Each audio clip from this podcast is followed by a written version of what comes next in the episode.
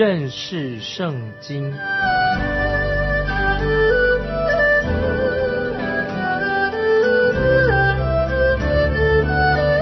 认识上帝的话，把上帝的话带到全世界。本节目是由认识圣经机构和环球广播电台联合制作，欢迎收听。亲爱的听众朋友，你好，欢迎收听认识圣经，我是麦基牧师。我们继续看诗篇第十九篇七到十一节，诗篇十九篇一到六节是歌颂神伟大的创造。从七到十一节，特别是讲到神的律法。现在我们从来看诗篇十九篇七到十一节，优华的律法全备，能苏醒人心；优华的法度确定，能使愚人有智慧；优华的训词正直，能快活人的心；优华的命令清洁。能明亮人的眼目，优华的道理洁净，存到永远；优华的典章真实，全然公义，都比金子可羡慕，且比极多的金金可羡慕，比蜜甘甜，且比蜂房下滴的蜜甘甜。况且你的仆人因此受警戒，守着这些。便有大赏，听众朋友，这几节经文实在是太好了。守着这些，便有大赏。请注意啊，世人从七到十一节特别提到神的诫命和神的律法的意义是什么啊？第一点啊，说到从第七节开始，神的律法全备。但是我们要知道，律法本身不能救赎我们，因为律法是全备的。我们人。却是罪人，是不完全的。我们达不到神律法的要求，但是律法本身啊没有错。在罗马书七章十二到十四节，就是保罗说的。保罗提到神的恩典临到我们，但是保罗也说到关于律法。罗马书七章十二到十四节这样说：这样看来，律法是圣洁的，诫命也是圣洁。公义良善的，既然如此，那良善的是叫我死吗？断乎不是，叫我死的乃是罪。但罪借着那良善的叫我死，就显出真是罪；叫罪因着诫命，更显出是恶极的。我们原晓得律法是属乎灵的，但我是属乎肉体的。已经卖给罪的。讲到啊，律法，律法的功效是什么？律法本身没有错，但是律法却是啊要定人死罪啊，是定罪的。因为我们人，我们就是罪人，所以律法让我们看到我们自己在神面前，我们就是一个罪人。因此，律法本身啊，它是全备的。我们继续看啊，诗篇十九篇七节的下半。耶和华的法度确定，这里什么意思呢？耶和华的法度确定，就是说到神不会在又定一个什么所谓的新道德，神也不会不接受现代的心理学一些啊新的奇奇怪怪的观念，神也不会采取某些法官啊现代法官的一种判决，神很清楚的说到，他要惩罚罪恶，神是严厉的要执行他的命令，他的诫命。因为圣经我们今天读到耶和华的法度是确定的，神的审判必定会来到，人人都有死，时候就审判，审判必定来到。神的诫命已很清楚的，告诉我们啊这件事情。接下来我们继续看四篇十九篇的第八节，讲到第三点啊，第三点关于律法方面的耶和华的训词正直。有人说啊，有些神的命令我不喜欢守，听众朋友。不是你喜不喜欢，但是这是神的训词，神的律法。但是神欢喜，因为神的训词是正直的。为什么神的训词是正直呢？啊，曾经有一位当担任教授的，他总是说，谁能够决定什么是对，什么是错呢？你怎么知道啊什么是对的呢？我当时就不知道怎么样回答，没有答案。现在感谢神，现在我知道了，对错是由谁决定的？是由神来决定的，因为耶和华的训词正直，神来决定，因为这是神所创造的宇宙，神是创造万物的，神就制定了法规定律。也许听众朋友啊，有我们认为说有些人不喜欢所谓的地心。引力这个法则啊，一个科学的法则。那听众朋友，我建议你千万不要轻看这些地心引力这种科学的法则。如果你爬上到十层楼的高的一个建筑物上面，可不要从上面跳下来啊！因为神不会因你而停止了地心引力的这个法规，因为有地心引力，人高楼跳下来就会死亡的。所以。这个定律对每一个人都适用啊！接下来我们继续看十九篇的下第八节下下半，耶和华的命令清洁，神的命令是干干净净的、清洁的，所以要使我们每一个人都要做一个正人君子，不可以走邪路，帮助我们成为一个正直的人。接下来我们看第九节，耶和华的道理洁净，洁净是讲什么呢？就是。神的话，神的道，原文是指什么？就是人要敬畏神。有人说“敬畏”这两个字就什么意思呢？就是要信靠神。我个人认为，洁净啊是一个很重要的道理。基督徒的生命必须要洁净，这个道理很深。举个例子来说，我自己啊，我很爱我的父亲，那么我也敬重我的父亲。虽然我爱他，我也敬重他，但是我一定要守守规矩。免得啊，我就犯罪被关在牢里面。所以每次我做错事情的时候，一定会受到惩罚，必定有后果。敬畏神什么意思呢？就是我们要洁净，过一个洁净清洁的生活。所以我对我的父亲，我很敬畏、敬重我的父亲。我要做一个乖孩子，但是我也很爱我的父亲。那接下来我们看诗篇十九篇的九节下半，耶和华的典章真实，真实就是代表是真理的意思。听众朋友。你想知道真理是什么吗？曾经审判耶稣的比大多都是想到他在约翰福音十八章三十八节，比大多曾问耶稣说：“他说真理是什么啊？”他问这是比大多所问的问题。真理就是道成肉身的主耶稣基督。如今耶稣基督就站在比大多的面前啊，耶稣他就是真理。所以这个时候他问真理是什么？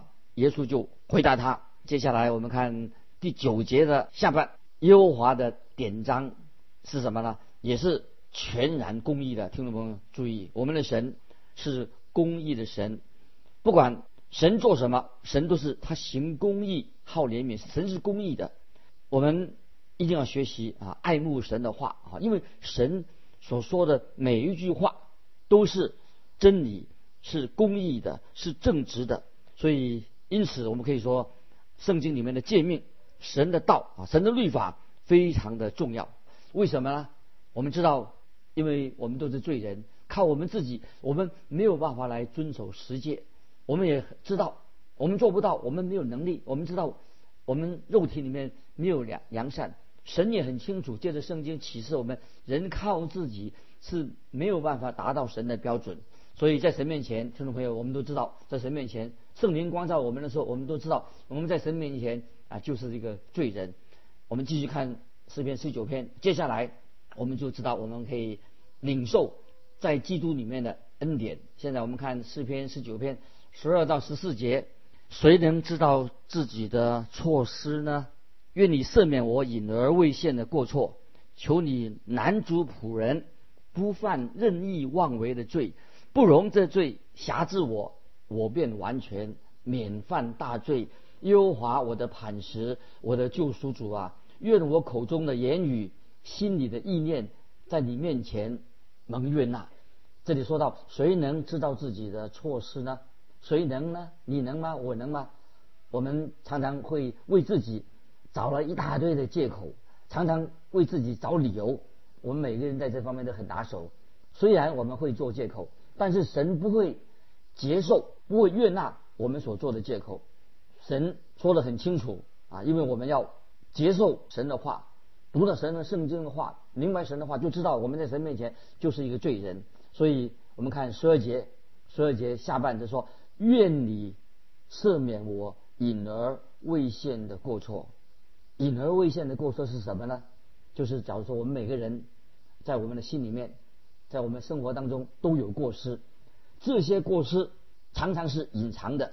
也许我们以为自己是一个好人啊，你自认为是好人，不是一个罪人。其实听众朋友，在神面前，圣灵光照的时候，我们知道我们都是罪人。接下来我们看十三节，求你男主仆人不犯任意妄为的罪，我变得完全。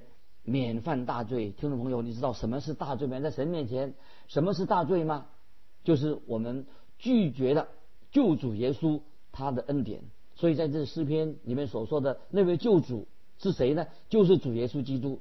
最后，我们请诗人在听诗人所说的话啊，就是在诗篇十九篇的第十四节，许多人曾经用这些经文来祷告。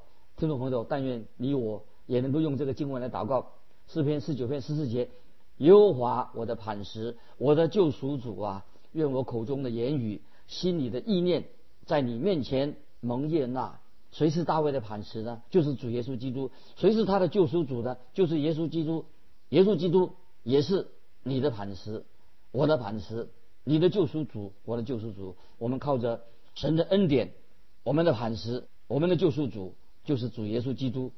这四篇十九篇，实在是令人。感动，盼望听众朋友能够明白。接下来我们要进到诗篇第二十篇了，这个其实也归类在弥撒亚，就是耶稣指向耶稣的诗篇，是预言救主耶稣，就是弥撒亚跟主耶稣的救赎的工作。这个诗篇接下来几个诗篇呢，都是跟主耶稣基督有密切的关系。那么在以色列人他们在崇拜的时候，他们会大家一起合唱啊，合唱这一首诗篇，诗篇。这首诗篇是由带领敬拜的立位人他做主唱，会众一同敬拜的会众，他们就合唱来回应合唱。所以关于这首诗篇二十篇是一个叙述关于神的恩典的诗篇。现在我们来看诗篇第二十篇第一节：愿耶和华在你遭难的日子应允你，愿名为雅各神的高举你。你遭难的日子是讲什么呢？就是我们当我们祈求祷告神的时候，我们知道神会垂听我们的祷告。就这个时候，这个诗篇也是大卫的诗。听众朋友，你会觉得很奇怪，雅各，雅各怎么会在这个诗篇里面出现呢？我们知道，这是因为神的恩典，神不会因为雅各他有过不光彩的事情，神不会以雅各为耻，神不会的，因为。神的怜悯，神的恩典，他拯救了雅各啊！所以这里特别提到，就是愿耶和华在你遭难的日子应允你，愿名为雅各神的高举你。提到啊雅各的名字，我们都是蒙恩得救的人。接下来我们看诗篇二十篇第二节，愿他从圣所救助你，从西安坚固你。这节经文里说到圣所，圣所是指什么？不是指教会，是指耶路撒冷的圣所。圣殿里面的圣所，西安就在那边。西安也是在以色列。接下来我们看第三节，纪念你的一切贡献，悦纳你的翻祭。接着有两个小字，细拉。这个说什么呢？就是我们要想到，这不是我们的献祭，这个献祭乃是讲耶稣基督的献祭。耶稣基督把他自己献上作为祭物。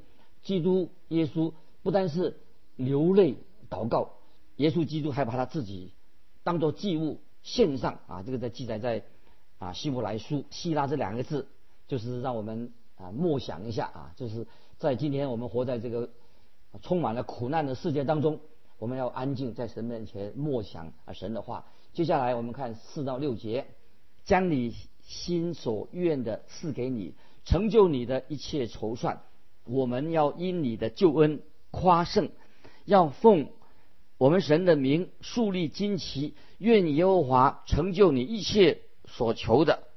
现在我们知道耶和华救护他的受膏者，必从他的圣天上应允他，用右手的能力救护他。我们知道，我们天上的父已经垂听了主耶稣的祷告，在约翰福音十一章四十一、四、四十二节，主耶稣就曾经这样祷告说：“父啊，我感谢你，因为你已经听我，我也知道你常听我。”我们知道，耶稣知道父神必定会听主耶稣的祷告，也会应允基督耶稣所的做的每一个祷告。接下来我们看诗篇二十篇七到九节，有人靠车，有人靠马，但我们要提到耶和华我们神的名，他们都屈身扑倒，我们却起来立得正直，求耶和华施行拯救。我们呼求的时候，愿王应允我们。我们知道这里说到神，他就是以色列的王，对我们来说，神也是就是救主。我们奉主耶稣的名来祷告。这里说到求耶和华施行拯救，这句话原文是什么意思呢？原文的意思就是诗一首叫做何沙那何沙那诗篇，就是愿神使我们成全我们，愿神使我们全新的啊信靠他的救恩。接下来我们来看诗篇二十一篇，又是一篇关于救主弥撒亚的诗篇。虽然我自己也没有把它列入弥撒亚的诗篇当中，我们也知道，在新约圣经里面论到耶稣基督的时候啊，提到基督的时候，也没有引用诗篇二十一篇。但是，当我们读诗篇二十一篇的时候，我们就发现诗篇二十一篇跟主耶稣基督他的所做的有密切的关系，所以应该也属于是关于弥撒亚的诗篇，特别是讲到是纪念。庆祝主耶稣这个十字架复活之后，主耶稣基督升天的时候，所以当时啊那些以色列人早早期的信徒，他信徒他们就会引用诗篇二十一篇作为纪念主耶稣升天的一个诗篇。换句话说，主耶稣这个时候我们知道耶稣基督在哪里的？他已经进到他的荣耀里面。主耶稣坐在天父的右边，做我们大祭司。不知道为什么。啊，我们基督徒常常不太注重关于升天的呃这件事情。我们有庆祝圣诞节很热闹，也庆祝复活节啊，有庆祝五旬节，却忘记了基督升天的节日。其实，基督升天这是一个非常重要的日子，在诗篇二十一篇里面，给我们再一次让我们听众朋友我们认真的思考关于主耶稣升天的意意义。我们看看见。主耶稣现在他是已经因为升上天上，坐在父的右边，他是以君王的身份坐在天上，坐在父的右边。我们也知道主耶稣有一天会再来到地上审判那些拒绝他救恩的人。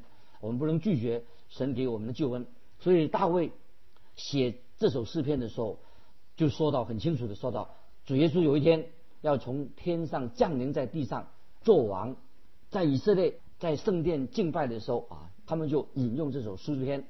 这首诗篇是说到什么呢？就是好，我们来看诗篇二十一篇第一节：耶和华啊，王必因你的能力欢喜，因你的救恩，他的快乐何其大！刚才我已经说过了，虽然这是讲到大卫啊自己啊，是大卫的诗篇，讲到大卫他个人啊他的信仰的经历，其实最重要的这个诗篇仍然是。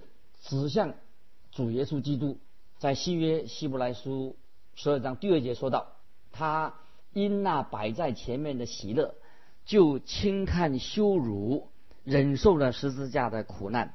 那这里说到耶稣基督，他现在已经升到高天上去了，现在他坐在父神宝座的右边。这节经文是说到什么呢？就说到主耶稣为我们啊，为基督徒成就了救恩，他心里面喜乐。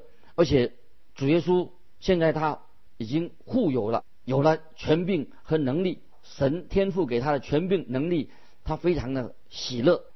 所以天上的天使和天君都降服在主耶稣的脚前。今天这个诗篇里面啊，我们也说到，凡是靠着主耶稣进到父神面前的人，他都能够拯救到底。这台诗篇实在是非常精彩的啊！我们继续看诗篇二十一篇的第二节，他心里所愿的，你已经赐给他；他嘴唇所求的，你未尝不应允啊！细拉，细拉这两个字，就是我们安静的，就是要想一想，在约翰福音十七章第一节，主耶稣他以大祭司的身份，就像天父祷告这样说：耶稣祷告说，父啊。时候到了，愿你荣耀你的儿子，使儿子也荣耀你。耶稣做这个祷告，以及主耶稣所做的祷告，向天父的祷告，都已经蒙天父应允了。这是主要主耶稣要将要升天前啊，他要做的祷告。那么我们知道，现在主耶稣已经坐在父神的右边了。经文也说告诉我们说，他心里所愿的，你已经赐给他。当然，父神已经赐给主耶稣他所祷告的。接下来我们看《约翰福音》十七章二十四节：“父啊，我在那里，愿你所赐给我的人也同我在那里，叫他们看见你所赐给我的荣耀。因为创立世界以前，你已经爱我了。将来我们知道，我们主耶稣基督，我们和他在一起的时候，这个祷告就完全应验了。我们知道主耶稣必然必定从天再来，父神不会拒绝。”耶稣基督所做的祷告，所祈求的经文也也有提到啊，希拉这两个字啊，希拉就是我们要默想啊，默想这个经文的重要的意义是什么？接下来我们看诗篇二十一篇四到六节，他向你求寿，你便赐给他，就是日子长久，直到永远。他因你的救恩大有荣耀，你又将尊荣和威严加在他身上。你使他有鸿福，直到永远；又使他在你面前欢喜快乐。当我们救主耶稣他降世的时候，他为罪人舍命，做多人的赎价。主耶稣他卑微他自己，所以主耶稣常常祷告恳求天父。特别主耶稣在科西玛的园的时候，他极其伤痛，他恳切的祷告。诗篇一百零二十三二十四节这样说啊，说到也是论到基督。他使我的力量中道衰弱，使我的年日短少。我说我的神啊，不要使我中年去世。你的年数世世无穷。路加福音二十二章四十二节，听众朋友我们可以翻到的经文。路加福音二十二章四十二节，主耶稣也这样向天父祷告说：“父啊，你若愿意，就把这杯撤去。然而不要成就我的意思，只要成就你的意思。”啊，再看希伯来书五章七节，基督在肉体的时候，既大声哀哭流泪，祷告恳求那能救他免死的主，他就因他的虔诚蒙了应允。所以我们知道主耶稣祷告天父就应允了。那么主耶稣定死在十字架上，但是天父神却他使耶稣从死里复活了。那么现在主耶稣是荣耀的，永远的活着。坐在父神的右边。接下来我们看那个经文说，他因你的救恩大有荣耀。主耶稣现在大有荣耀，因为主耶稣已经拯救了你，救恩也是领导了我。感谢神。接下来我们看诗篇二十一二篇的七到九节：王依靠耶和华，因至高者的慈爱必不摇动。你的手要收出你的一切仇敌。你的右手要收出那些恨你的人，你发怒的时候，要使他们如在炎热的火炉中，耶和华要在他的震怒中吞灭他们，那火要把他们烧尽啊！听众朋友，主耶稣基督不但是施行拯救的神，我们知道主耶稣为我罪人定死在十字架上，但是不要忘记主耶稣也是审判主，耶稣也是审判的神。凡拒绝主耶稣救恩的，都是他的敌人。亲爱的听众朋友，你相信有地狱吗？圣经这样教导我们很清楚。那有的人他说他不相信地狱，啊，他说不有地狱。但是我对他说，这是你的看法，因为你这样说是违背了圣经。有人说我不在乎，我不相信有地狱，我就对他说，有一天你就会相信有地狱，因为有一天你会发现这个地狱是真实的。地狱当然是大家不喜欢，有谁人谁有谁喜欢地狱呢？连神自己也不喜欢看到迷失的罪人沉沦到地狱里面去，但是神必然要审判。神最奇妙的是什么呢？就是神要来拯救罪人，神要恩待罪人。如果今天听众朋友我们遵行神的道，愿意来到他面前，那么我们就因主耶稣的救恩就得救了。那么我们就能够脱离啊神的审判。接下来我们看第九节：你发怒的时候，要使他们如在炎热的火炉中；耶和华要在他震怒中吞灭他们，那火要把他们烧尽了。火就是代表啊审判的意思。接下来我们看十到十三节：你必从世上灭绝他们的子孙，从人间灭绝他们的后裔，因为他们有意加害于你，他们想出计谋，却不能做成。你必使他们转背逃跑。向他们的脸搭箭在弦，耶和华愿你因自己的能力显为至高，这样我们就唱诗歌颂你的大能。所以我们看到主耶稣基督，他在十字架上受苦啊。希伯来书说到，他因摆在他前面的喜乐，忍受了十字架的苦难。主耶稣的祷告以蒙天父垂听的。所以我们看到主耶稣，他头戴荣耀的冠冕，坐在天父的右边，也为他的百姓祈求啊。所以这个诗篇是一个。非常好的诗篇啊！我们知道主耶稣已经升天在天上，主耶稣将来要审判世界，所以这是一个非常重要的诗篇。今天时间的关系，我们就分享到这里。愿神祝福你，我们下次再见。